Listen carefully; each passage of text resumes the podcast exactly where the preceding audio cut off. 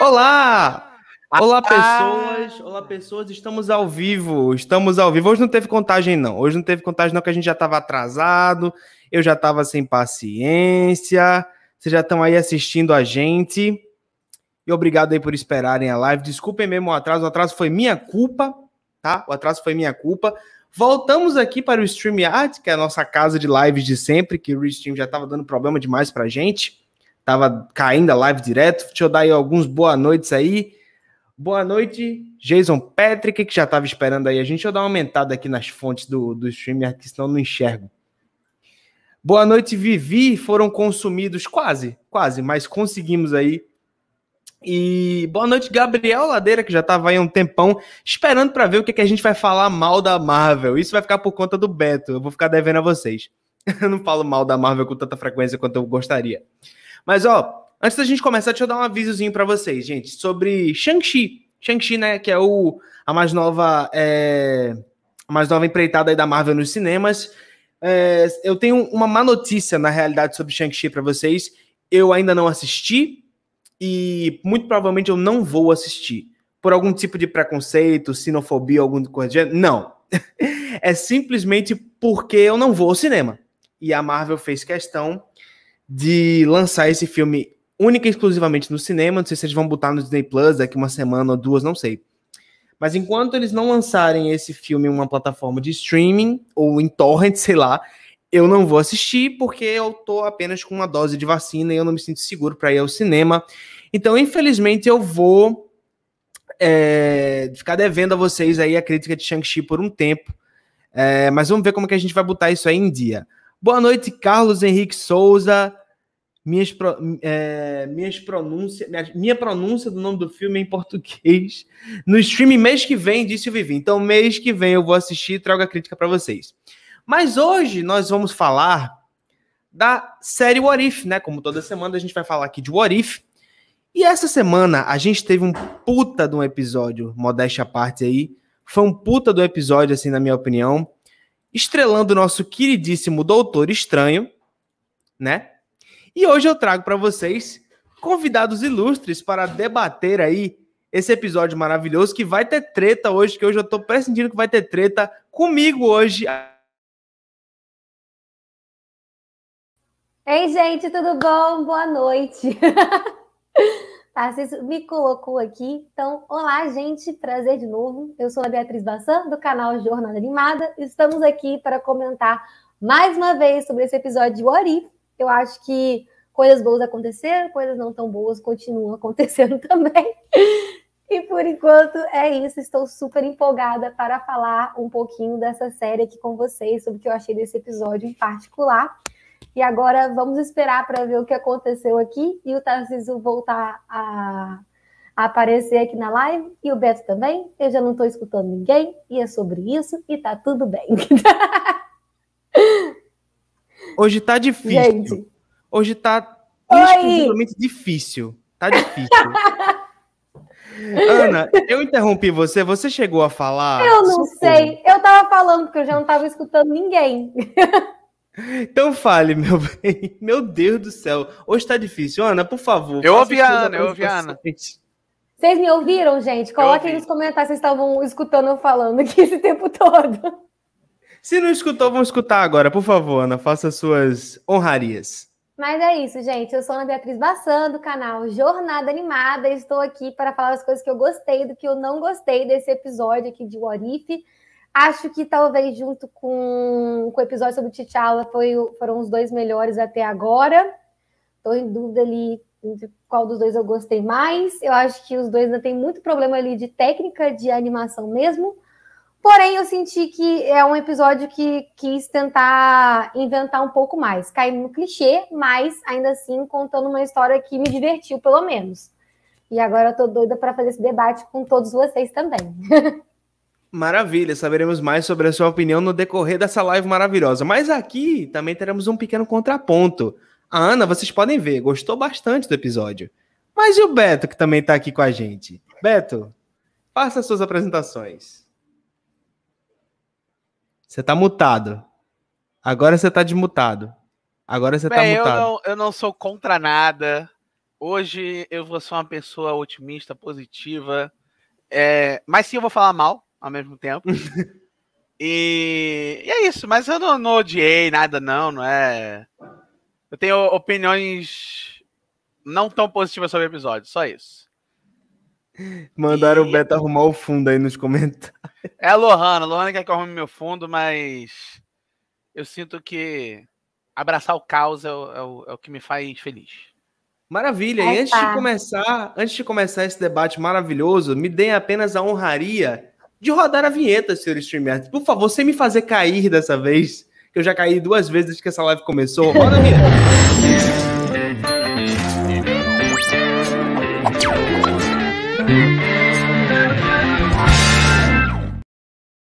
Bem-vindo! Tudo certo, gente. Bem-vindos agora oficialmente a esta live maravilhosa e vamos começar os trabalhos de hoje à noite. Gente, eu adorei o episódio. Assim, falando minhas, minhas, minhas impressões aqui. Posso comentar um negócio? Pode, pode, Beto, fala. O, o menino falou que eu tô fazendo cosplay daquele rato cego do Shrek. Ai, meu Deus. eu adoro aquele ratinho cego no negócio. É os três ratinhos, porra. Três ratinhos cegos. Mas o motivo para Tira essa óculos, cadeira da... O motivo para estar de óculos é o que o Ícaro acabou de falar. Claramente, Beto sendo o astro dessa live. Beto está de óculos. Porque o futuro é brilhante. Exatamente. Ele tava fazendo, ele tava fazendo uma, uma alusão aos Snaideus enquanto a gente não tava ao vivo. Vocês tinham ah, que é, ver. porque a lente no óculos dela. Aí, ó. Quem, a, bota a live em full screen que você vai. Bota um pouco mais para cima, Beto. Um pouco mais para cima. Ai, Agora, ai. perceba. Perceba quem estiver vendo a live. Quem estiver vendo o podcast agora tá sabe porra nenhuma o que, que tá acontecendo. Mas a live, quem tá vendo, vai entender essa porra. Mas, ó, vamos começar os debates. Eu já queria começar dizendo que eu gostei muito do episódio. Eu achei, inclusive, eu tenho uma teoria de que esse episódio nada mais é do que um roteiro descartado para Doutor Estranho no Multiverso da Loucura e eu vou sustentar essa teoria até o final. eu achei esse episódio bem interessante, eu achei ele bem nessa vibe de filme de terror que eles estavam falando para esse filme. Achei também um, um desenvolvimento interessante, alternativo para o Stephen Strange. É, só que eu acho que entre nós três aqui, eu acho que é unanimidade esse lance da, das mulheres na geladeira, que é um fenômeno que eu vou deixar os meus convidados falarem um pouco, que eu acho que eles vão, eles vão conseguir explorar o conceito um pouco melhor do que eu. Eu acabei não me preparando para definir esse conceito para vocês, mas quem já tá ligado meio que entendeu enquanto a gente fala aqui. Achei o episódio legal, a animação melhorou consideravelmente em alguns momentos. Eu achei que, que foi um episódio que realmente. Se eu tivesse um pouco mais de sensibilidade, ele teria me arrancado lágrimas, sabe? Se eu não tivesse um pouco, um tanto de experiência a mais cinematograficamente falando, talvez eu tivesse chorado um pouco mais com ele. Vou perguntar aí para minha queridíssima amiga Ana, o que foi que você achou desse episódio no geral, Ana? Conta pra gente. Ele me divertiu no geral, porque é um tipo de história que eu gosto, quando brinca de flashback, efeito borboleta. Eu sempre gosto quando, quando brincam Amo. com esse tipo de, de trama, de gênero. Então, achei interessante algumas coisas. Essa questão mulher da geladeira é muito triste, porque tanto artifício para querer usar, para fazer de motivo, mas não, quiseram lá ficar matando a Christine umas 300 vezes, metade do episódio, Christine morrendo.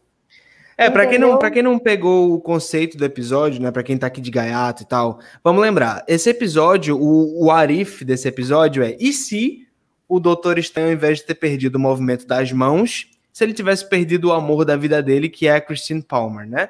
Então aqui nesse episódio a gente é, acompanha o Stephen Strange tentando por tudo no mundo trazer a Christine Palmer de volta, né? Reverter a linha do tempo aí para tentar trazê-la de volta e falhando miseravelmente. E uma coisa que eu achei bem interessante nesse episódio, eu vou até pedir para Ana continuar o comentário nesse viés, é que ele é, apresentou muitos conceitos para a gente que não estavam estabelecidos em outros momentos, né? Tipo, é, o ponto de ignição, né? Que não é ponto de ignição, eu acabei esquecendo aí o, o, o termo que eles usaram no episódio, que já faz uns dias que eu vi, mas é igualzinho Flashpoint. É um momento no tempo que não pode ser mudado sem grandes consequências, tá ligado? Então a morte da Christine Palmer nessa linha do tempo é um Flashpoint. E aí também tem todo o lance da, da anciã voltar dos mortos através da magia, desse lance de você poder absorver magia e energia de outros seres vivos, que a gente acabou vendo um pedacinho disso no finalzinho do Tô Estranho lá com o Mordo. E aí, Ana, o que foi que mais te surpreendeu assim no episódio? Foram esses conceitos novos ou foi alguma coisa a mais? Eu acho que foi é, foi mais a questão do desfecho assim do episódio, porque para mim é, foi um desfecho down e não é algo que a Marvel barra Disney costuma deixar acontecer. Então uhum. eu gostei, porque foi um, foi um dos únicos episódios dessa série também que ele consegue ser muito conclusivo entre si. Então, não imagino, não imagino tipo, uma segunda temporada de Warif continuar querendo explorar esse universo, porque, né? Quem assistiu esse episódio sabe que, que ele acabou, finito, acabou aquela linha temporal, não tinha mais para onde correr. E eu gostei uhum. disso, por ter algo mais drástico e algo que eu gostaria de ver um pouco mais, assim, nos filmes da Marvel, eles quererem ousar um pouco mais, porque eles têm toda a fórmula deles, a fórmula da Disney de contar histórias, então fica às vezes tendo algumas coisas novas em cada produto, mas o final e a vibe é sempre meio que a mesma. E como é muito produto o ano inteiro, a gente fica muito saturado e a gente já começa a assistir o filme já sabendo tudo que vai acontecer, porque a gente já está acostumado a assistir esse tipo de filme há 10 anos. Então, é algo que para mim fica muito cansativo. E eu gostei de, desse episódio ser um pouco mais diferente na questão do seu desfecho, por ser algo realmente mais dark, né? Gostar de fazer a opção de tudo dar errado e vai dar errado mesmo por mais que a gente tente, assim, porque aquilo, ações têm que ter consequências. Ele tentou alterar o Flashpoint, que é, era algo crucial para o universo dele estar tá ali existindo, da maneira que ele tem que existir, e ele quis cagar com isso. Então, meu filho, você se ferre também, entendeu? Você fez uma comparação muito legal aí com, com o efeito borboleta, eu achei muito legal, né? Porque quem não assistiu o efeito borboleta tem bem essa vibe, né? De consequências de viagem no tempo, da gente ter esse, esse lance mais melancólico, né? O final do diretor de Efeito Borboleta, não, não tô falando do final que foi pro cinema, não, hein? Sim. Quem viu Efeito Borboleta, veja o final do diretor. Aí é pra chorar, meu amigo. Aí é pra chorar. É. Já indiquei esse filme no canal em outras oportunidades. Dei uma assistida lá, é um dos meus filmes favoritos hoje em dia. Beto, Beto, meu querido eu. Beto, eu que não sou assim de fino trato para te ter nesta live, já que você foi confundido com um rato, estou aqui fazendo outra referência. Quem é mais velho vai entender. Beto, você que já não está aqui há algum tempo, que não vem aparecendo nas lives de Warif, e que só viu este episódio para participar desta live, vou entregar aqui. Mas tá bem, você, você viu o episódio do T'Challa também e tal, você tem aí uma boa base do que está acontecendo nessa série. Fala para mim, a Ana já teve aqui com a gente lá no primeiro episódio, ela deu um parecer, mas Beto, o que, que você tá achando dessa live? Aliás, da live não, da série. Da, a live tá maravilhosa, mas o que, que você tá achando da série? É, eu, eu assisti, o único episódio que eu não assisti foi o do Nick Fury. Os outros eu assisti, eu assisti o primeiro, assisti o do Chala e assisti esse novo, porque, né, tinha que assistir o novo, senão... É, até agora eu acho que a série ela tem um problema estrutural principal, que é uma coisa que está me incomodando. Eu não tô achando ela ruim, mas eu tô achando que ela ainda não se justifica existir, porque tudo que a gente está fazendo no Arif, essa coisa da, da possibilidade, esse efeito borboleta que eu também gosto, todas as mudanças que eles fizeram até agora é e se um personagem na verdade é outro, ou e se a motivação do personagem é outra. Eu até agora não vi realmente uma proposta, uma premissa que realmente é bizarra mesmo, essa coisa do multiverso, da loucura que eles querem trazer. Sabe? Eu queria uma coisa, tipo, realmente eu não imaginasse. Se você chegar para mim e falar assim, ah, mas e se, e se de repente fosse personagem X no lugar do personagem X? Eu fico, tá, isso para mim não quer dizer nada. Porque. Sim. A não ser que você mude a história. Só que, por exemplo, o episódio do Chala, eu não participei nesse, eu só assisti ele hoje, então ele tá bem fresco na minha cabeça. O meu problema com o episódio de, do Chala, que foi melhor até agora, e também eu acho que foi o melhor animado também. Eu não sei se é porque eles deram um tratamento melhor por causa do Chadwick Boseman, mas eu senti que aquele tinha muito mais movimento de boca e uma iluminação bem uhum. melhor. Beto Esse e a síndrome Estranho... do segundo episódio da temporada. É Loki, agora é o Arif de novo. É, é, alguma coisa com o segundo episódio. Eu tenho. Eu, eu, eu tinha que ser chamado parte 2, alguma coisa assim. O que acontece? Beto parte 2. Beto parte 2. O que acontece é que. Desculpa me distrair porque eu li o comentário do Vivi. Mas o que acontece, por exemplo, no episódio do, do Chala, uma coisa que começou muito bem, porque eu gosto muito do Chadwick Boseman, ele é um uhum. excelente ator, e quando começou eu fiquei, Ótimo, quero ver o Chadwick Boseman. E aquela hora que aparece o, o Scavenger que tenta prender o Peter Quill, na verdade ele é fã do T'Challa. Aí já começou divertido o episódio. Eu fiquei, ok, é legal. Uhum. E aí eles mostram que a diferença entre o T'Challa e o, e o Peter Quill o Peter é que Quill. o T'Challa ele é inteligente e ele sabe resolver Exato. as coisas na conversa. Exatamente, então, o Peter Quill é burro pra caralho. Exato, ele mudou o universo isso. todo só no papo. Ao contrário do primeiro episódio, que não mudou nada, porque a Carter e o Capitão América têm as mesmas morais, tem tudo igual, eles são idênticos, não mudou nada, só mudou o sexo. Eles são iguais. Sim. Mas quando você Deixa muda o Peter Quill pelo T'Challa, você tem uma completamente diferente, um personagem mais diferente do outro, Mais sabe? oportunidades, né, do que fazer. Isso, aí tinha mais oportunidades. Mas aí, quando chegou lá pra metade, eu fiquei um pouco decepcionado de novo, porque eu achei que ia ser uma história completamente diferente, mas ainda é a história de origem do Peter Quill. É a mesma história do Peter Quill, só que eles tiraram o Peter Quill e colocaram o T'Challa. Parece que eles reutilizaram o roteiro. Tem várias cenas parecidas com o Guardião da Galáxia, tem várias falas iguais. Aí eu pensei, poxa, tava tão legal o começo, eles podiam começar a divergir ali e nem reconhecer, por exemplo, tem várias cenas no que as pessoas que nem conhecem o T'Challa direito, a gente nunca viu, eles se referenciam a ele a, como rei, sabe? Uhum. Tipo, o senhor, porque ele é Sim. o Star-Lord, mas eles falam o senhor como se ele fosse majestade. Só que as pessoas do espaço não sabem que ele é majestade. Então fica Exatamente. um negócio, tipo assim, isso foi pros fãs, mas na história não faz sentido. Sabe? Então. Foi uma quebra de quarta é parede, né? Tipo. É, tipo, sim, ao mesmo tempo o pai que... dele falando, ah, você pertence a todos os lugares, você é não sei isso. o quê. Eu gostei é legal, de ouvir aquilo como, como tempo... fã do Chadwick, mas realmente é, então, não, como não fã, com a é história. É, como fã foi ótimo, mas como história não funcionou. O problema é que aquele episódio segundo, isso eu tô linkando com esse novo, eu tô falando do segundo, mas eu vou linkar. Vamos a ver. diferença é que no segundo episódio, quando eles fizeram isso, o Chadwick Boseman ele tinha carisma e você tava com saudade de ver o Chadwick Boseman. Agora, quando você vê o Doutor Estranho, primeiro, que o Doutor Estranho é ter dúvida se ele vai ser mal ou não, isso não é novo. Já foi explorado até no primeiro. No primeiro Sim. mesmo, ele, o pessoal ficou falando, não, tem pessoas que usam isso pro mal. E ele mesmo questionou, tipo, ah, não, e se eu usar o poder para voltar ele no tempo? Pra ele, né? Exatamente. Então, assim, primeiro, que essa ideia não é original, eles já, eles já debateram isso antes. Segundo, que eu adoro o Cumberbatch, mas ele não tem a presença do T'Challa. Porque o T'Challa, ele aparece no começo do episódio, quando ele começa a falar, e você fica, pô, esse cara é muito bom. E o Cumberbatch, eu adoro o Cumberbatch, mas eu tô, eu tô, eu quero que eles usem um pouquinho menos o Doutor Estranho, porque tá saturado o Doutor Estranho já pra mim. Eu já tô cansado de ver o Doutor Estranho em tudo. Mas eu sei já, que vai velho. ser o multiverso. Eu sei que vai ser o multiverso da loucura, mas é por isso mesmo. Se ele vai ser tão importante no multiverso da loucura, tinha que tratar ele igual o Thanos. Mostra um pouquinho dele, sabe? Não, não mostra tanto dele. Ele tá em tudo. Ele tá na série, ele tá nos filmes, ele tá em tudo. Aí eu tô ficando as aparições do Doutor Estranho. no final do episódio até. Oi? Ele virou o Thanos, cara. É, é basicamente ele vira um Thanos ali. Na ele, realidade, eu acho que ele é mais perigoso do que o Thanos. Ele é mais, é, ele é mais poderoso real, que o Thanos. Assim. É como se ele fosse. Ah, vocês não viram Shang-Chi, né? Não, ainda não. Não, não dê spoiler. Inclusive, é gente. Cara, gente. Vocês não, que estão nos comentários não, de carisma, né? De carisma. Né? Não, cara, tipo, cara é, primeiro que ele é super carismático, o ator. E segundo que o poder dele é muito forte. Tá bom. quando, é, quando vocês vão botar ele como um dos líderes dos Vingadores? Assim, o, filme, o filme é muito legal. Eu, eu, eu acabei vendo porque eu, eu, eu olha, olha eu contando minha vida pessoal.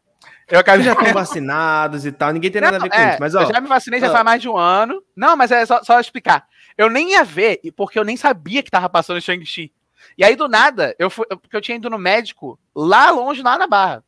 E aí chegou, a gente passou perto, e eu, a gente foi ver a, a sala e tava vazia. E aí eu falei, pô, vou ver, né? Sentado só eu na cadeira tá, na sala. Tá sussa, né? Eu não incentivo ninguém a fazer, mas o Beto e a Lori já estão vacinados há bastante tempo, eles é. sabem da vida deles. Eu não, não incentivo ninguém. ninguém no cinema agora, principalmente para ver filme grande. Eu nem queria ter ido, mas tava vazio. Mas é isso aí, gente. Ó, só um aviso sobre Shang-Chi para quem tiver nos comentários. Por favor, evitem spoilers. Não é nem só pela galera que tá aqui na live e não viu, né? Eu e a Ana, mas também pra galera que tá nos comentários e não viu, né? Evitem sim, spoilers sim. aí pra galera. Não falem que no final filme. aparece. E esse, e esse por ser Epa. um filme que parece ser um pouco mais pé no chão, por não ter essa conexão com o multiverso, essa loucura Sim. toda, é um Isso. filme que, por exemplo, Tem eu um pouquinho. Não, deve ter, Mas, tipo, pelo, pelo, menos pela sua premissa, por ser mais apresentação de personagem novo, é algo que eu tô mais hypada assistir do que o Homem-Aranha. E, é, eu também. E companhia, entendeu? Por ser um universo novo. E eu já gostei é muito do ator, eu gostei das entrevistas dele. Tô super empolgada para poder assistir mas não, não tem como assistir no momento agora, porque na minha cidade não tem cinema, onde eu tô agora. Então, então vou fazer o seguinte, já que o Beto foi o único... A Disney não vai lançar, não? Na, no streaming? Falaram que vai lançar mês que vem no Disney é. Plus. É, o Vivi falou aqui que vai lançar mês que vem. Beto, então já que você e a Lori foram os únicos a ver, eu estou assumindo por vocês aqui o compromisso de que vocês, ou você ou ela, vão lançar uma crítica de Shang-Chi. Pode botar aí. Pode botar Ih! na agenda de vocês ah, aí. Sim, só se for a Lohana, porque o meu canal não combina muito, né? O meu canal é, de ficção né? científica. A então Lohana, não sei se ela quiser. Aí, fala a com a Lori pra ela desenrolar. Bastante. Fala com a Lori pra ela desenrolar aí essa crítica, nem que seja um comentário de cinco minutos sobre o filme, só pra gente matar a vontade, beleza? Vamos, vamos continuar aqui com o episódio. Vê só, gente. Eu tava pensando aqui. A Luana falou, não vou não. Ah, faz, por favor. Ela faz o ah, o Carlos, dela. o Carlos fez um comentário ali, ele falou que queria ver mais do universo místico do MCU. Isso é o Shang-Chi. Shang-Chi é, é a parte mística, é, a parte de fantasia. Eles vão apresentar tudo isso. Shang-Chi lança dia 17 de outubro. Vai demorar um cacetalho Ih, ainda para estrear. Ah, perto de Duna, é verdade. Eu tô, tô, disposta a esperar, pode vir. Então, galera, quando chegar no streaming, aí eu faço a crítica. Eu vou ficar devendo para vocês. E não é como se eu quisesse, tá ligado? Se eu pudesse, se eu tivesse numa, numa situação, se o mundo tivesse numa situação mais favorável, eu iria ver, mas infelizmente não dá. Né? Ninguém eu tá que... vendo também. Acho que eu não que vai pessoa... ter tanto hype ainda. O pessoal não vai querer ver a crítica ainda porque ninguém viu. Uhum. Eu não tô. Eu não... foi o primeiro contato com o Shang-Chi. Foi bom, hein? Essa live fiquei surpreso. Eu fiquei surpreso, gostei. Mas ó, vamos voltar a falar do Doutor Estranho aqui, senão a gente desvia, vamos ficar falando de Shang-Chi meia hora. Mas é isso, o episódio é muito previsível em si. Ele é. Ele é Vocês acharam? Que pega um, o clichê de efeito borboleta, entendeu? É, é isso que eu achei. Vocês acharam? Vocês acharam muito batido esse lance do gêmeo do mal, porque uma das coisas que a gente foi estabelecido nesse episódio é que você pode dividir um ser humano entre duas linhas do tempo. Eu achei uhum. até esse conceito interessante, porque eu já tinha visto uma coisa parecida. Eu não sei se todo mundo que está aqui na live, e vocês dois principalmente, leram aquela série antes de Watchmen, que tem vários. É, é, várias edições que são excelentes e outras uhum. várias que são a merda mas uma das que são excelentes, e talvez a melhor de todas, é a do Dr. Manhattan, em que a gente tem aquele lance do gato de Schrödinger, né? Que você bota o gato numa caixa e coloca veneno. Enquanto você não abre a caixa e descobre o que aconteceu com o gato, ele está vivo e morto ao mesmo tempo. Então eles pegam esse conceito do gato de Schrödinger e transportam para essa HQ do Dr. Manhattan e vão revendo a vida dele enquanto ele era o Dr. Manhattan, até antes disso. E cada escolha que ele faz abre-se duas linhas do tempo diferentes. Uhum. Uma em que ele fez a escolha X e uma em que ele fez a escolha Y. E que aí surgem dois Doutores Manhattan, dois universos diferentes. A cada escolha que nós fazemos, cria-se uma nova linha temporal no multiverso. E aqui esse conceito foi estabelecido de uma forma diferente. A própria anciã, vindo que não teria condições de conter o Doutor Estranho, Uhum. É, separou ele em duas linhas temporais, uma em que ele decide não voltar no tempo e não interferir com essas questões, e outra em que ele leva isso às últimas instâncias, caçando esse poder para tentar, por tudo no mundo, trazer a Christine Palmer de volta. E aí eu pergunto a vocês. Episódio. E aí, pronto, dá uma pesquisada aí, Beto. Mas Porque... enquanto isso, vou, pode falar, pode falar. Eu só ia perguntar a vocês o seguinte: vocês acharam o uso desse conceito clichê, batido, cansado ou inovador? Você que já falou aí, pode começar falando. Por quê? Clichê, batido. Eu achei batido porque. porque... Ah, ah, desculpa, falando. Enquanto Nada, isso, eu pesquiso é quem escreveu. É, é porque é a coisa mais óbvia acontecer, entendeu? Ah, é isso. A, a, pessoa que já estabeleceram que ela ia ser usada como uma mulher na geladeira para ela ser abatida como se fosse um pedaço de carne, só para só para conseguir estabelecer uma trama para um protagonista masculino. E aí, a partir daquilo ali, a gente já sabe para onde que vai dar. Aí já, uhum. já, já entende o motivo dele. Agora ele quer tentar trazê-la de volta de alguma forma. E aí tem duas, só tem duas soluções possíveis. Ou ele desiste, ou ele se corrompe todo. E aí a gente já sabia que naquela, como a gente está vendo no Orife, ele ia se corromper todo. O que eu achei legal foi de ter esses dois Doutores Estranhos no episódio. Uma versão dele que ainda não se corrompeu para tentar ver se conseguiria é, é, normalizar as situações. eu achei algo... massa o comentário da Lore aqui, desculpa, Ana, mas vê só. Nada. Acho o cúmulo do Doutor Estranho, é, o cúmulo da preguiça do Doutor Estranho mal ser ele com. é porque já tinha o cavanhaque, né? Cavanhaque geralmente é o vilão, né? já tinha, voltou Ele já tem o maxilar dele todo, todo, todo marcadinho também, né? Ele já, é, é. já tem um rosto mais vilanesco mesmo, assim, mais angular. É, mas então, não achei assim que foi só as olheiras, sabe? É teve uma mudança aí, teve uma mudança aí, é. nem que seja mínima de visual e tal. Deu para perceber que eles tentaram trabalhar um visual mais pontiagudo. A, a capinha demoníaca, né? Capinha demoníaca, né? Rolou e tal. Teve a Batalha das Capas, eu achei bem legal aquela cena e tal. Na realidade, todos os conflitos desse filme, as cenas de ação, de filme não, né? Desse episódio, as cenas de ação e tal, achei bem satisfatórias, assim, em se falar de What que acontece na ação. Sério, Beto? Eu, eu, eu, tô, eu, eu tô assim, eu tô ficando velho, então se a ah. cena não for muito bem elaborada, eu só vejo um borrão, assim. tipo, tem. Ah, eu ia falar de novo de Shang-Chi, eu não posso falar de Shang-Chi. Isso, amigo. Sem dar spoiler, pode. Não, é porque tem uma cena que é, é, a, a, a coreografia é muito boa e a câmera tá de longe. O que é a raridade nesse filme da Marvel. Aí eu lembro da cena, porque eu lembro de cada movimento da cena, porque a câmera tá de e longe e a coreografia é boa. Sabe? Tem um plano Mas, mais abertão, né, e tal. Sobre essa, esse negócio aí do, do, do Tô Estranho, eu tava pesquisando aqui para ver se esse roteirista era um dos vários roteiristas que a Marvel roubou de Rick Mori. Ah. Por quê? E não é, não é. Ele faz aquele outro Caçadores de Trolls, que também é legal. Ah, tá. Uhum. Mas é porque esse conceito, igual falaram lá, também tem Dark. Esse conceito também tem em Rick Mori, só que Rick Mori ele se divide em mais do que dois, ele se divide em nove. Tem, tem Star Trek, assim, de ficção científica, esse é um conceito já batido, sabe? Sim. Acontece o tempo todo. Às vezes, em, em, série de ficção científica, quando isso vai acontecer, um personagem meio que já sabe o que vai acontecer, ele faz aquela cara de, tipo, ai meu Deus, eu não quero, sabe? Que é meio uhum. que um uhum. clichê. Aí eu, sei lá, eu achei isso meio. Ok.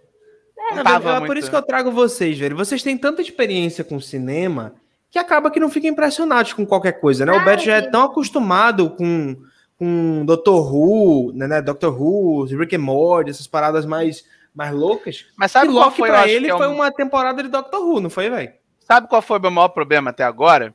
É uhum. que o problema não foi nem eles, eles usarem esse negócio de separar o, o, o Doutor Estranho.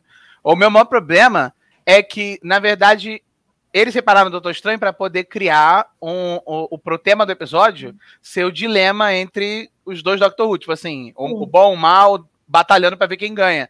Só que é aquilo que a gente já mencionou, isso já aconteceu. Então não é novo. Nem na, na própria Marvel, isso já aconteceu. É um conflito então, do personagem que já existia. Entendeu? Já existiu, acho que o conflito tinha que Só novo. que não com, com, dois, com clones né, brigando entre si. Exato. É... E, e outra coisa, assim, que, que eu achei legal é que, para mim, pelo menos, esse episódio teve uma melhora um pouco da sua animação. O lip sync tá melhor, mas é... Ai, essa arte dessa animação, para mim, é muito batida, é muito datada. Eu vejo muito é... sem graça. A personagem da Tilda Swinton, cara, ela, ela parece chapada. Chapada tá não raio. Chapada, mas, chapada de não ter profundidade mesmo. Você olha pra ela, você só vê um, um rosto redondo, sabe? Um, um tipo de cor a gente não vê Ana, muito, você que entende de animação, assim, de. Muito. Você que entende de técnica. E, eu vi essa animação, e, por exemplo, lembra aquele Homem-Aranha é, dos anos 2000? que era, tipo, a gente vive falando era... dessa série Isso. aqui nas Mas lives. o que acontece? Aquele Homem-Aranha, na época, essa técnica era mais inovadora. Eles estavam hoje tentando em dia, o negócio. Pois é. exato, é. hoje em dia parece que tá do mesmo jeito, do mesmo jeito que estava antes. Aí eu fico. Eu não sei porque eu não entendo de animação assim, na parte técnica igual você. Mas você acha que, tipo assim, essa técnica nunca evoluiu ou a Marvel que não tá sabendo usar? Então vamos ah, lá. Ana, evoluiu, Ana vai evoluiu. falar agora.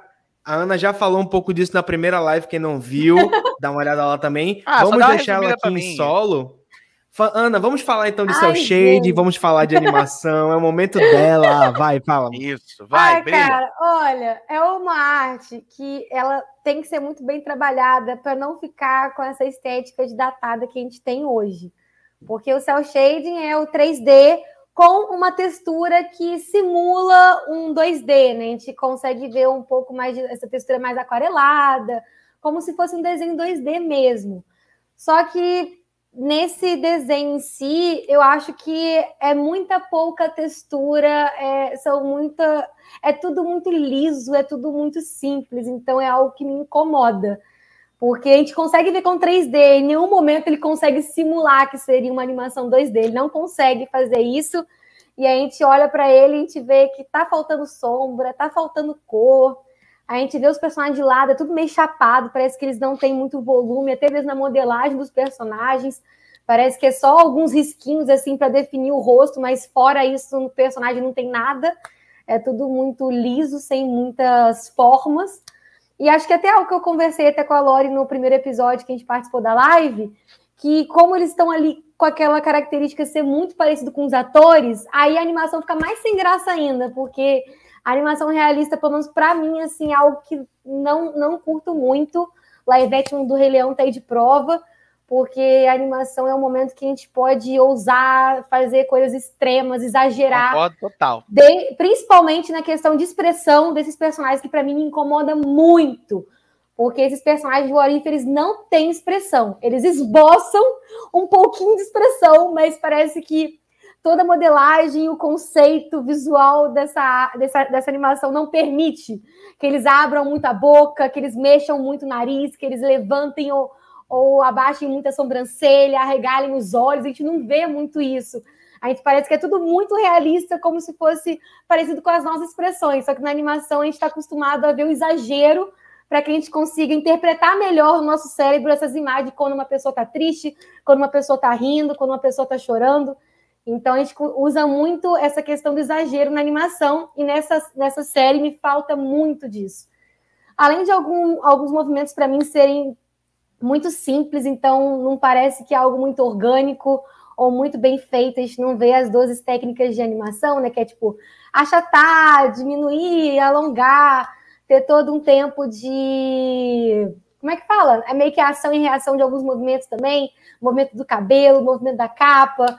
Então, acho que é tudo muito blocado e muito, muito simples. E isso é algo que me deixa muito triste. Mas eu senti que nesse episódio e no segundo episódio teve uma melhora muito boa. Eu senti que nesses dois episódios aí de Warif teve mais dinheiro para fazer é, o episódio em si.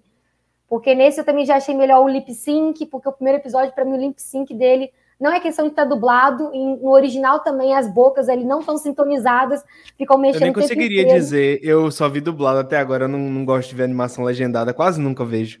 Não, eu, eu fiquei preocupada, porque a boca ficava ali mexendo ensandecidamente e o personagem já tinha terminado de falar. Aí eu falei, não, gente, não é possível que não tiveram cuidado na dublagem, impossível. A dublagem brasileira é muito eficiente, muito profissional nisso. E aí, quando a gente vê na versão original, realmente o lip sync da animação em si é muito zoada.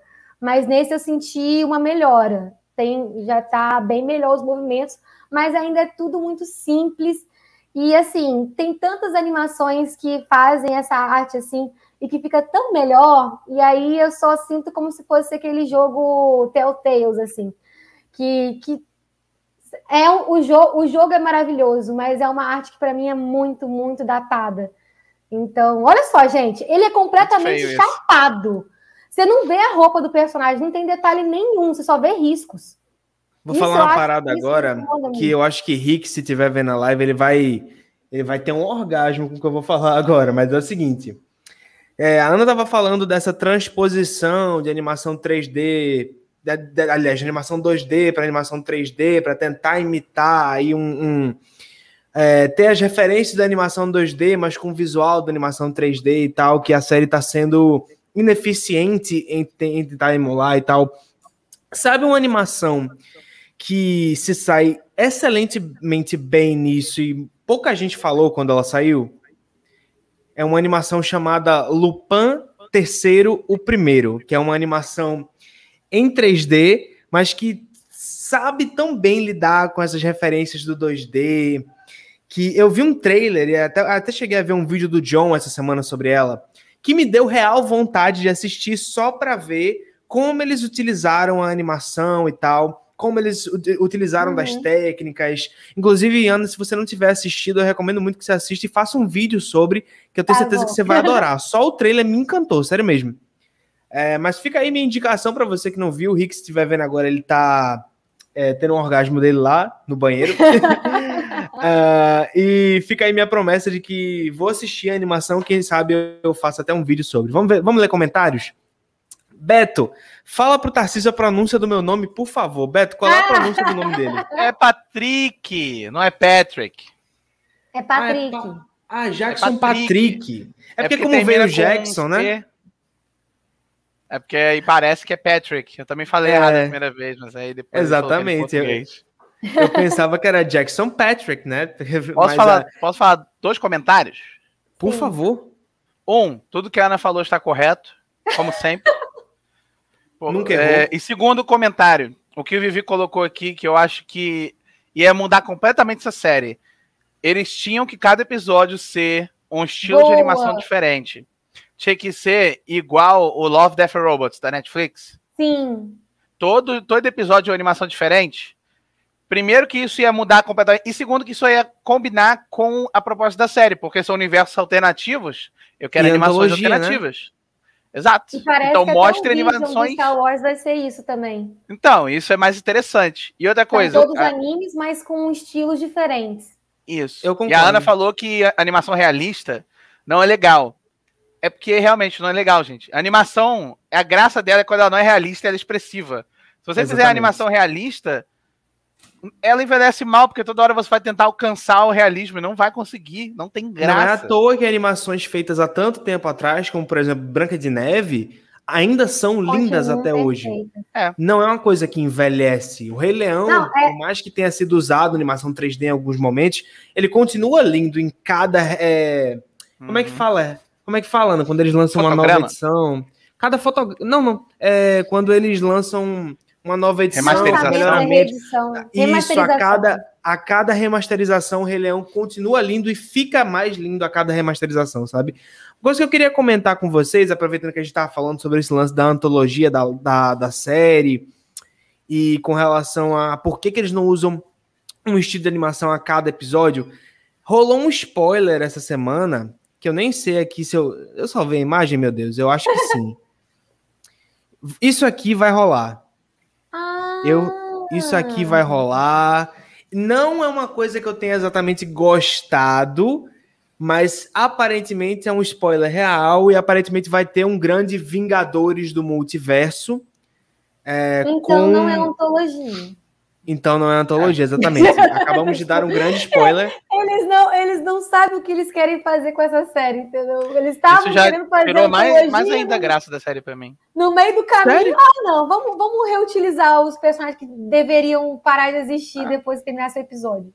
Não, eu achei que ia rolar uma parada tipo segunda temporada, tá ligado? Que a gente ia voltar a ver a Capitã Carter numa segunda temporada, no, naquele. Eu acho que a graça de... é você ver um pouquinho mesmo, porque é o Arif, é tipo, e se fosse aquilo, você vê um pouco, abandona aquele universo, para dar a ideia de que são infinitos multiversos. Se você só mostrar as mesmas pessoas voltando, para mim aquele multiverso não é tão grande assim. Sabe? Uhum. Eu quero a uhum. ideia de que é infinito, então me mostre. Se criasse um personagem novo, sabe? É. Não precisava Isso ser me desanimou atores. agora. Vou parar de ver essa série, valeu, falou. Gente, vocês estão realmente... vocês estão realmente odiando essa série, né, gente? Eu lembro de WandaVision... Ela só faz coisa errada, essa série tá Cara, eu acho que era uma série que tinha muito potencial, só que eles ficaram com medo de, de ousar e realmente assumir a proposta, sabe? Que, que o nome tinha. Sabe o que, que eles podem ter então feito? Será... É, porque esses atores são todos vaidosos. É capaz ah, de os atores terem falado que eles não querem animação estilosa, eles querem que a ah. animação seja parecida com eles. E aí eles chegaram nessa animação sem vida nenhuma e Mas sem graça. Não sei se seria caso de ator, porque já tem jogo da Marvel que é assim e é horrível. É. Porque.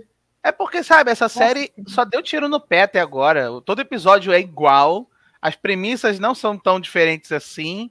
Aí agora eles vão juntar os multiversos para parecer que é, não é infinito, sabe? Então ele tá quebrando tudo que ele era legal da série, sabe? é, assim. Fazer igual Eu realmente, quando eu vi, quando eu vi esse, esse frame aí, quando eu vi essa imagem, realmente perdeu um pouco a graça para mim. Eu não queria ver um Vingadores, eu queria realmente, eu tava embarcando nessa proposta de antologia, isso é fato. Mas aí a Marvel quebra com isso. Ah, ah, tem uma vantagem, claro, a gente gosta da Capitã Carter, a gente vai vê-la de novo. Sim. Eu gosto do Doutor Estranho Maligno, vou ver ele de novo. Mas, putz, tinha que ser desse jeito. Não podia ser uma outra história desses mesmos personagens de forma isolada numa segunda temporada? Tem que ter tanta pressa assim, tem que ter um Vingadores em cada instância da Marvel. Tem que ter um Vingadores de Loki, tem que ter um Vingadores de WandaVision, tem que ter um Vingadores de, de Falcão Solar Invernal, uhum. sabe? Nada pode ser intimista, nada pode ser pequeno, tudo tem que ser megalomaníaco, gigante. Essa é a Sim. pergunta que eu deixo no ar para vocês, Mas, sabe? Pra galera dos comentários. Desde, desde o momento que o, o, segundo Vingador, os segundos Vingadores vingou, né? Eles já estão nisso aí há, há, anos, então eles não vão parar é. de fazer isso, gente. Só Sabe por que, que a galera não gosta? que o pessoal começar a criticar muito e parar de ver. Sabe por que, que a galera não gosta do Vingadores 2, do Era de Ultron? Porque ele não é megalomaníaco. Ele tem seus problemas de roteiro e narrativa, claro, mas a galera ficou zoando muito na época que saiu, eu me lembro. Ah, Vingadores uma semana de Ultron. Vingadores três dias de Ultron. Velho, é só um filme do, dos Vingadores, não precisa ser a coisa maior da vida, sabe? O Ultimato, é se fosse uma parada menor, teria decepcionado. Mas eu acho que eles têm essa noção de que precisa ter um grande evento no final de mas cada fase. decepcionou. Eu não achei, não, cara. Ultimato, Ultimato pra mim, é um dos meus filmes favoritos da Marvel, eu acho. Eu acho, eu acho que o Guerra Infinita é muito melhor. É superior. É superior, muito superior. Eu acho que o Ultimato fez aquele. É porque o Ultimato ele, ele tinha que ser uma celebração é desfecho, é. da Marvel, sabe? Mas assim, por ele ser uma celebração, ele teve que comprometer um pouco a narrativa. Aí teve uhum. que ter uhum. aquele final que é óbvio, né? Todo mundo, um lado e o outro lado. Era óbvio, mas é divertido. O, o Guerra Infinita, ele era bem melhor em questão de história, porque ele pegou todos os núcleos e ele juntou os que funcionavam e cada um deles tinha uma, uma missão para fazer e todas elas convergiam no final. Eu acho que, tipo, se o Ultimato fosse assim também, sabe? A batalha final fosse. Por exemplo, a gente teve duas versões do Thanos. Fosse várias versões do Thanos, ou cada um lutava com um vilão diferente. Sim. Mas seria legal do que aquela maçaroca no final, sabe?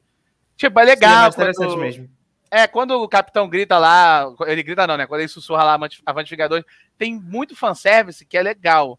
Mas, sinceramente, quando eu revejo essa cena, eu não fico com essa emoção toda que todo mundo fica. Eu fico quando eu vejo o Thor chegando em Wakanda. Isso. Porque você tem todo o desenvolvimento da série. O filme inteiro do Guerra Infinita é sobre o Thor tentando finalmente lá, sabe? Chegar naquele fazer, ponto o filme inteiro. E quando ele chega, você fica. Desenvolvimento. Yes. O homem, é o homem chegou.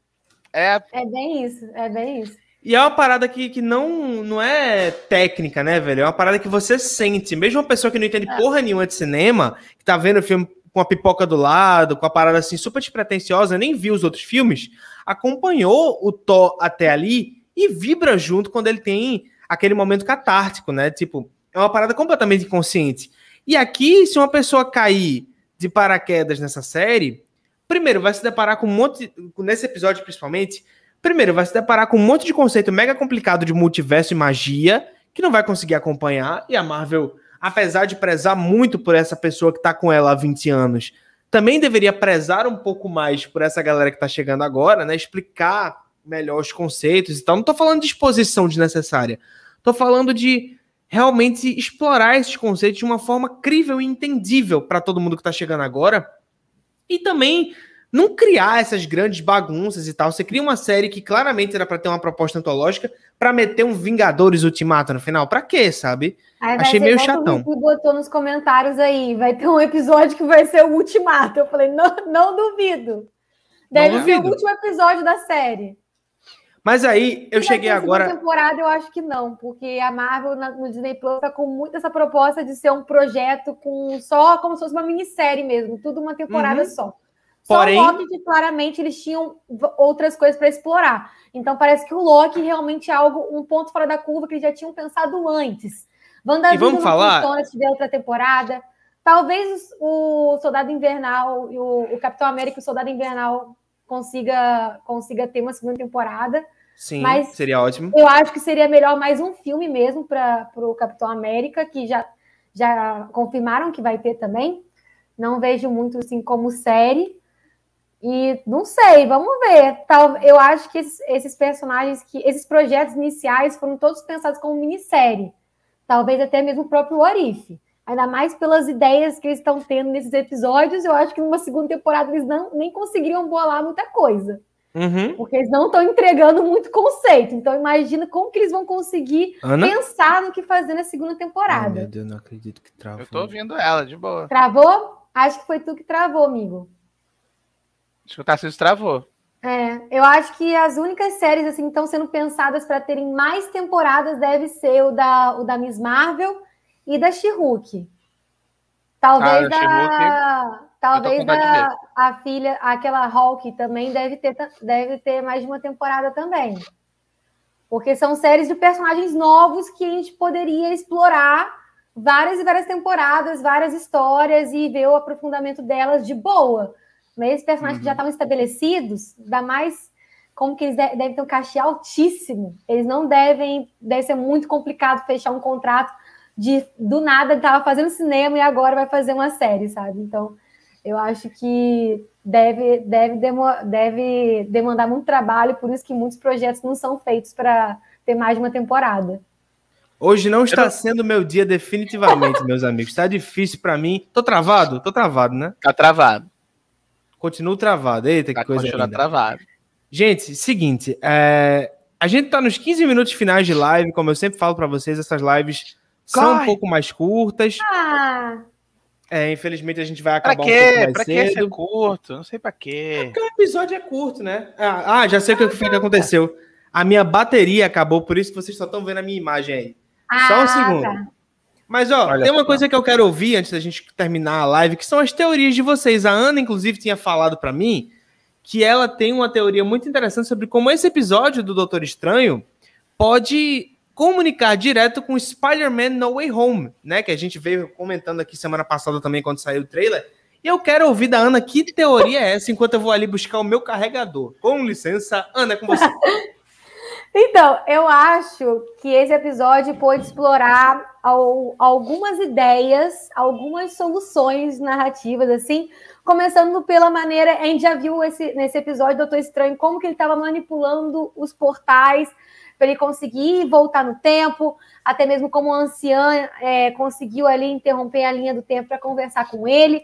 Então parece que é uma dinâmica que vai ser que parece que pode ser utilizada no filme do Homem-Aranha 3 de como que eles podem utilizar os portais para entrar no tempo. E também eu fiquei pensando que eu sei que tem muita gente já se, se questionando se esse Homem-Aranha realmente vai ter os outros atores que já interpretaram o Homem-Aranha uns anos atrás no cinema.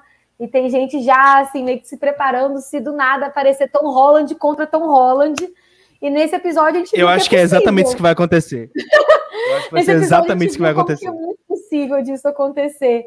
Porque é isso, eles vão estar tá numa, numa loucura muito louca de multiverso, tentando ter que arrumar tudo, vão estar tá soltando os vilões todos, eles vão ter que arrumar as linhas do tempo para eles permanecerem onde eles têm que estar.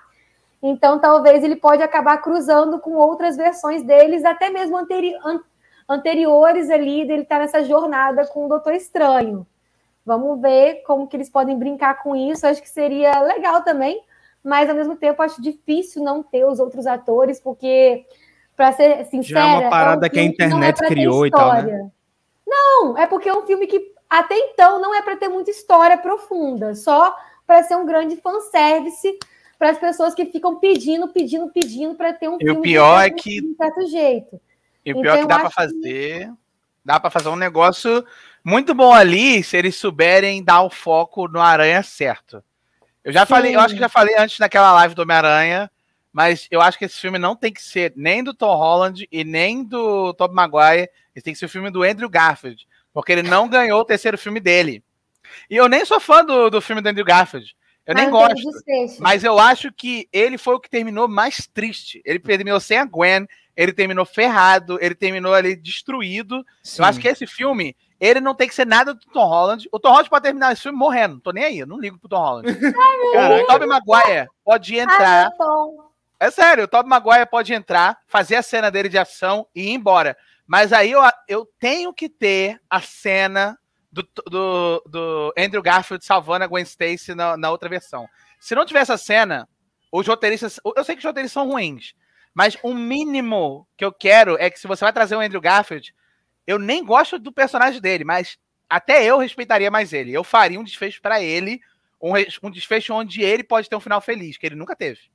Eu faria é isso. É porque assim, o Tom Holland nem merece o final feliz, porque a vida dele foi feliz até agora. que dificuldade teve o Tom Holland? Pois é, e eu fico pensando. A gente do, sempre do Tobey Maguire já teve o desenvolvimento dele todo, já acabou o arco dele todo. A gente sempre fala de Homem-Aranha aqui nessa live, é incrível. A gente nunca escapa de falar do Homem-Aranha é nessa live. Homem-Aranha é bom. Mas aí o que eu fico e me esse... perguntando é, realmente, quais são as dificuldades do Tom Holland? O cara foi fazer um mochilão na Europa para descansar, ele tá super e pra voltar agora. é só ele chamar uma jato, um jatinho, o jatinho busca ele. Né? Ah, eu quero um uniforme novo. Tem, você escolhe a cor. Ele é contra a bala. Ele voa. Uh. Ele solta choque. É, você nem precisa lutar. Ele luta por você. Sim. Qual é a graça? É, desculpa, eu, eu, assim, eu até entendo quem prefere o Andrew Garfield. Eu não gosto do, do personagem do, da versão do Andrew Garfield. Mas ele eu até entendo. Mas, gente, gostar do Tom Holland, eu acho que, tipo assim, é uma pessoa que tem que simpatizar muito com ele. Tipo assim, eu não faço nada da vida, eu não trabalho, eu só ganho coisa boa. E eu adoro Tom Holland porque eu sou ele. É isso. Sério, eu não entendo quem simpatiza com o Tom Holland. Eu odeio a versão dele do Homem-Aranha. Ah, Cara, eu, eu não odeio, não. Eu acho que ele é mal escrito. Eu gosto do ator não, também. Eu acho que ele é mal dele, escrito. O solo dele eu não gosto. O primeiro filme eu gosto. Eu, ah, eu gostei gosto. da proposta do primeiro. Eu só o primeiro eu gosto, eu gosto do Guerra Civil e do Guerra Infinita. E era repetição. Mas aí não aí conta. Eu fiquei, poxa.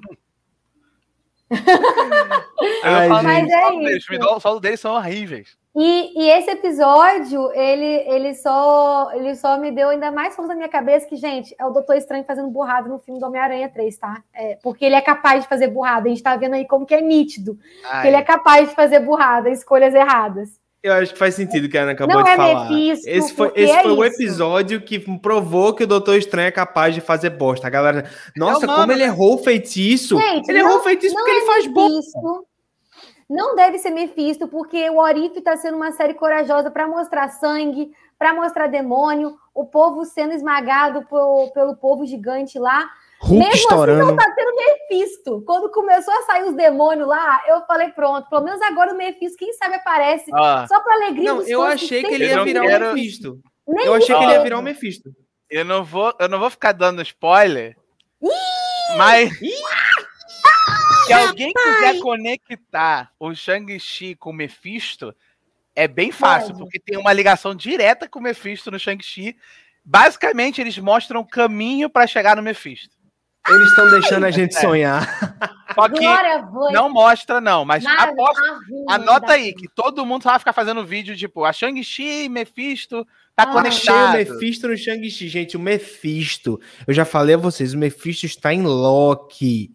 Aquele que permanece é o Mephisto de todas Quando as acabar séries. a live eu explico por quê. Eu não vou falar tá aqui porque é spoiler. Não, não, nem explica, nem explica que eu, que não, eu, não que é, eu quero... Não é um negócio que, tipo, não é o Mephisto, não aparece o Mephisto. Eu vou explicar depois, eu explico fora, quando acabar a live. Eu explico entendi, entendi. Enfim, galera... Assista o Shang-Chi, é bom. Mas a é última é coisa, eu acredito a última coisa que, que eu queria. Estranho é capaz de fazer burrada, entendeu? Então eu continuo achando que o Homem-Aranha é ele mesmo, só regredir um personagem para ele conseguir fazer a, a burrada. Ah, a última coisa que eu queria perguntar. Então... Eu gosto do Wong. É verdade.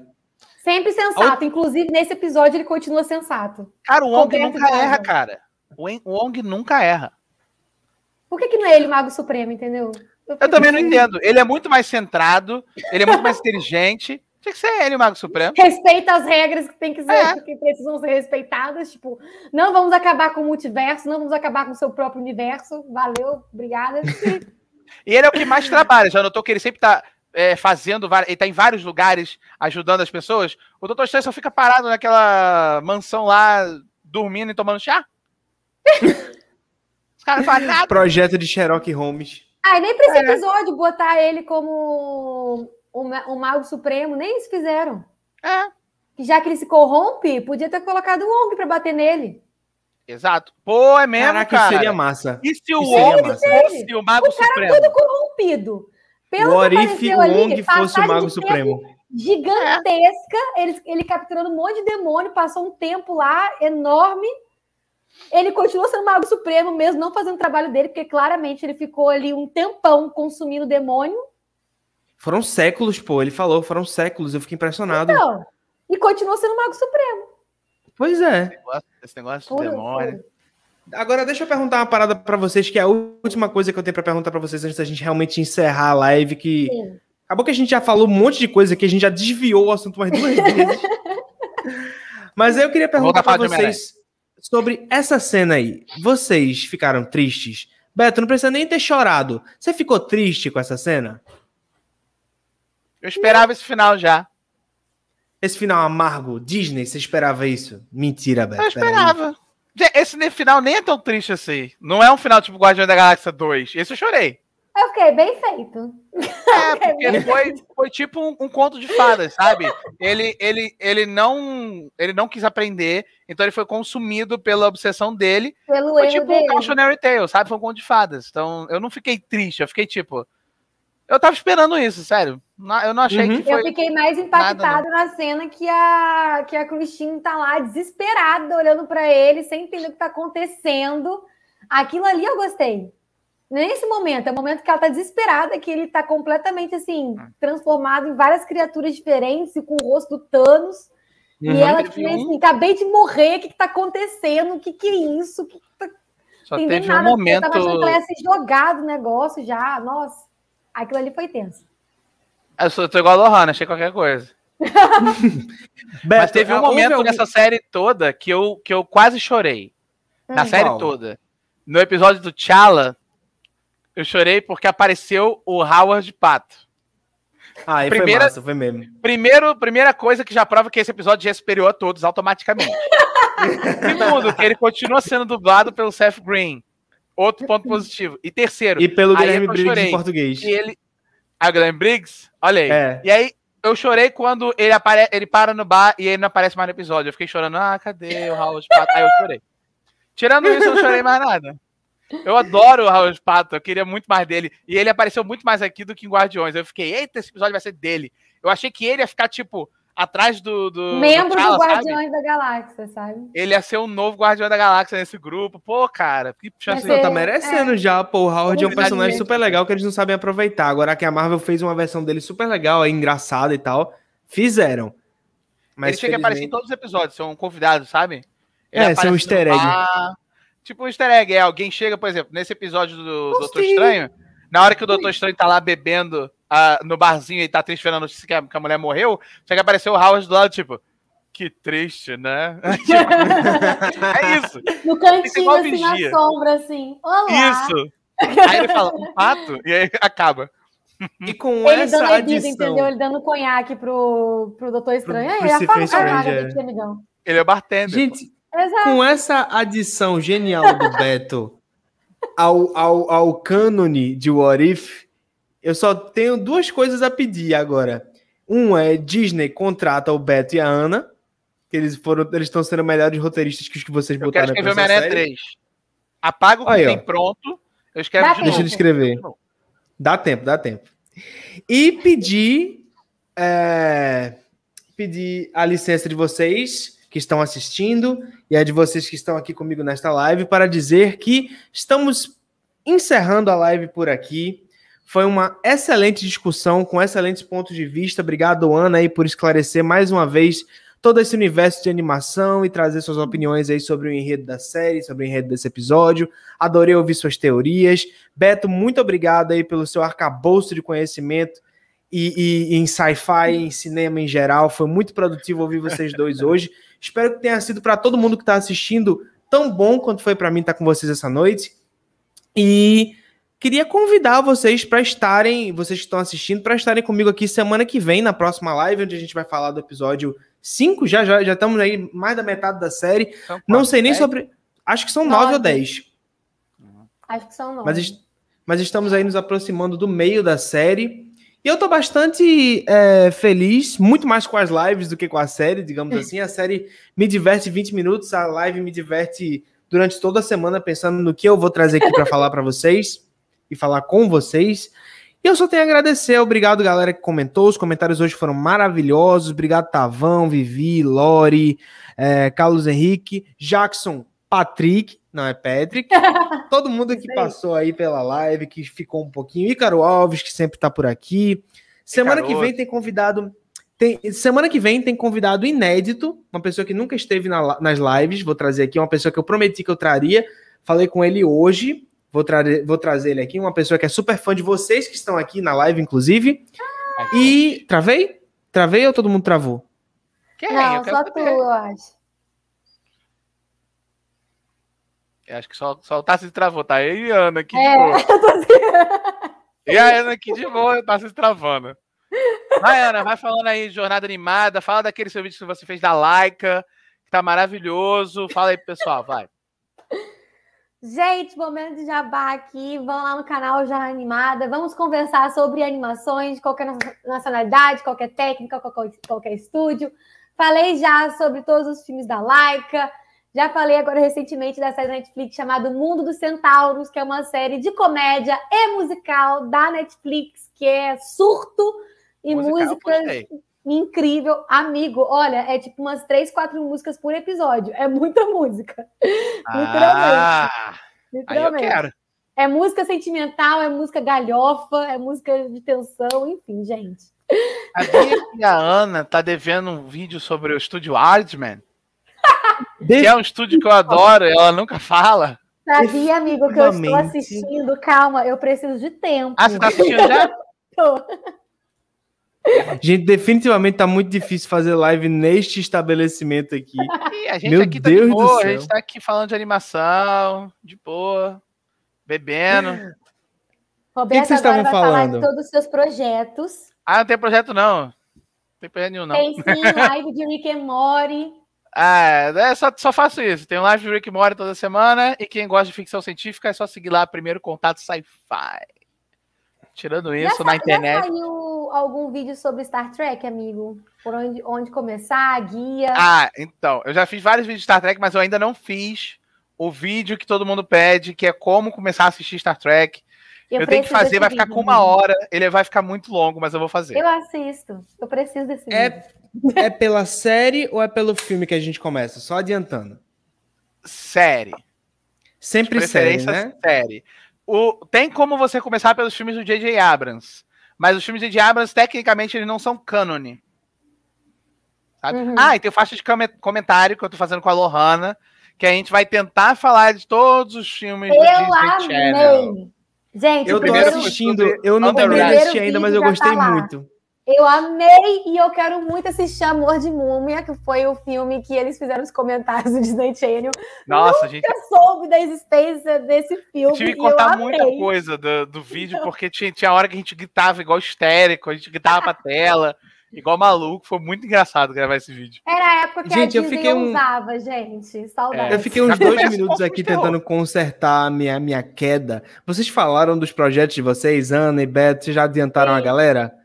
Então, acho Sim. que é isso, gente. Eu só tenho que agradecer a vocês. Eu vou encerrar a live antes que eu caia mais uma vez e passe mais vergonha, pedindo para você se inscrever nos canais deles. Se inscrever aqui na Toca do Nerd, se você ainda não foi inscrito. Live toda semana, sexta-feira, 8 da noite, para falar das séries da Marvel no Disney Plus. Falamos aqui, temos quatro temporadas vigentes já. Falamos de WandaVision, falamos de Falcão e Soldado Invernal, falamos de Loki e agora estamos aí no meio da temporada de What If. Eu conto com a é, participação é, de todos vocês. Né? Faz tempo. WandaVision, faz tempo pra caramba. Gente, rapaz, o que, que vem depois dessa série agora? 84 anos. Acho Era que é o Hawkeye. 84 anos. Acho que é. Acho que é era Hawkeye, pra ser Miss é. Marvel, é. só que eu acho que eles adiaram a Miss Marvel, né? Ah. Fiquei é, vai triste. ser Gavião Arqueiro com participação aí da Helena, da Helena Belova, né? Que a gente viu ali na cena pós-créditos de Viúva Negra. Estou ansioso para vê-la nesta série, matar a saudade dela. Inclusive, falando em saudade, ficarei com saudade de vocês, meus queridos, até semana que vem. Dessa vez é definitivo. Um abraço, até semana que vem. Beijo no coração, na alma. Tenham um excelente fim de semana, todos vocês. A gente se vê semana que vem. Ó, a Lori passando ali. Lori passando aqui agora. Até semana que vem, gente. Falou! Boa noite, beijo! Tchau, tchau!